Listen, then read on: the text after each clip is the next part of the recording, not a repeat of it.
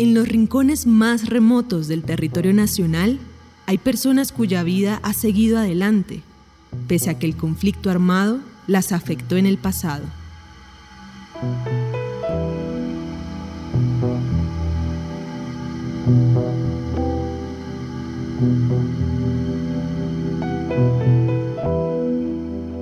O sea, me fui a mi casa a los 18 años, pero ingresé a Farfar como a los 23, 24 años, ya estaba viejita, porque en Far se ingresa muy joven.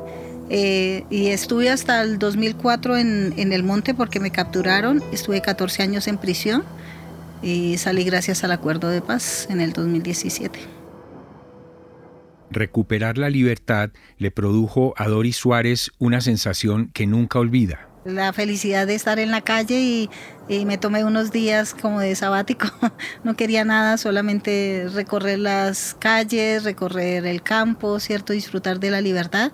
Y luego ya ahí sí me reincorporé pues con el partido, con FARC y empezamos como a a mirar qué hacer, porque la verdad estábamos pues con una incertidumbre tenaz, o sea, yo la verdad soñaba con regresar otra vez a los ETCR o a las zonas veredales en ese entonces y estar allá con mis camaradas en el campo, pero me convencieron de quedarme aquí en la ciudad. La Coalición Internacional de Sitios de Conciencia y Javeriana Estéreo Bogotá presentan la serie radial 50 vidas. El capítulo de hoy queríamos simbolizar este proceso.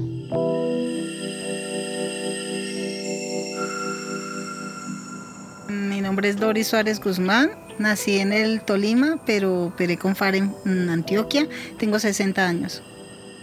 Doris Suárez pasó del partido político Unión Patriótica a formar parte de un grupo de excombatientes que tiene un exitoso emprendimiento en Bogotá. La mayoría somos exprisioneros políticos soy la única mujer del grupo, soy la líder, pero pues yo no fui elegida por ser la única mujer, sino porque vieron en mí condiciones y si me sacan de acá, pues no voy a pensar que, que me están excluyendo por ser mujer o porque no, pues son pasos necesarios que hay que dar a veces. Entonces eh, no sabíamos qué hacer. Inicialmente éramos como cuatro y cuando resultó de la, el cuento de la cerveza, pues ya se sumaron más al parche y resultamos diez Nueve de nosotros pusimos el dinero, o sea que empezamos con 72 millones, pero eso fue en el 2020 que nos da el dinero Fondo Paz. Entonces, en enero, en febrero hicimos un primer bache grande ya de trocha y en marzo la pandemia. Entonces fue un año muy jodido porque fue de resistencia de no dejar que las personas se olvidaran de la marca. Entonces, eh, vos te acordás que había domiciliarios, mercados domiciliarios, entonces ahí metíamos como artículo de primera necesidad la trocha. El gobierno no pensaba que la cerveza fuera primera necesidad, pero nosotros sí. y ahí la camuflábamos y pudimos como llegar a muchos sectores y al menos dejar que no se olvidaran del proyecto nuestro. La idea inicial era fabricar y comercializar jabones, pero el azar los llevó a considerar otra propuesta. Estábamos en la Universidad Nacional, a puertas pues de empezar el diplomado de extracción de aceites esenciales. Y una muchacha que había ganado una convocatoria con el ministerio llegó diciendo que quienes necesitaban apoyo para lo de la formulación de los negocios, yo levanté la mano y dije yo y entonces ahí empezamos a hablar, ella coincidencialmente conocía a uno de los celos, le contó que nos estaba apoyando y se dijo, a esos jóvenes que no hagan eso, eso no sirve, que no les da plata y, se ofrecieron de manera muy generosa, no, no nos conocían. Los hermanos Celo de Ubate, ellos tenían la cerveza popular allá en Ubaté y ellos fueron los que nos enseñaron, todavía siguen siendo nuestros maestros cerveceros y estamos abogando por la soberanía etílica también con ellos. Ah, ellos son creo que egresados de acá de esta universidad.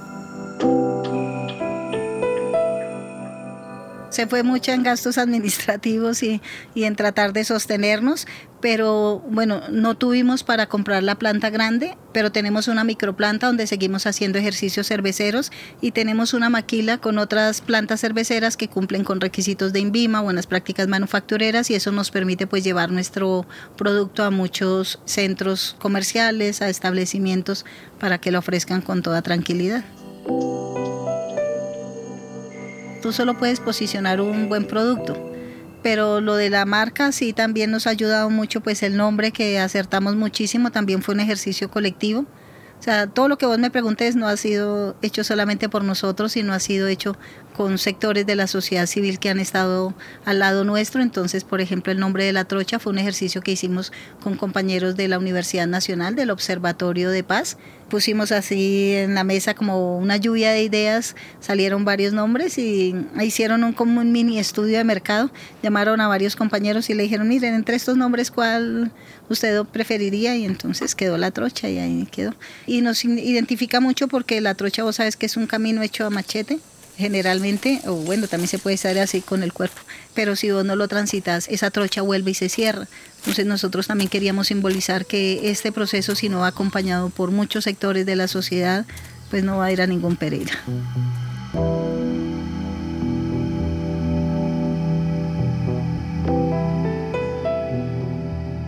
50 Vidas es una serie radial de la Coalición Internacional de Sitios de Conciencia y Javeriana Estéreo Bogotá. Libreto y dirección José Vicente Arismendi. Grabación de campo Camilo Manchego. Postproducción Laura del Sol Daza. Producción Juan Sebastián Ortiz. Transcripciones Ana María Velázquez. Producción ejecutiva Lina Marcela González y supervisión general Darío Colmenares.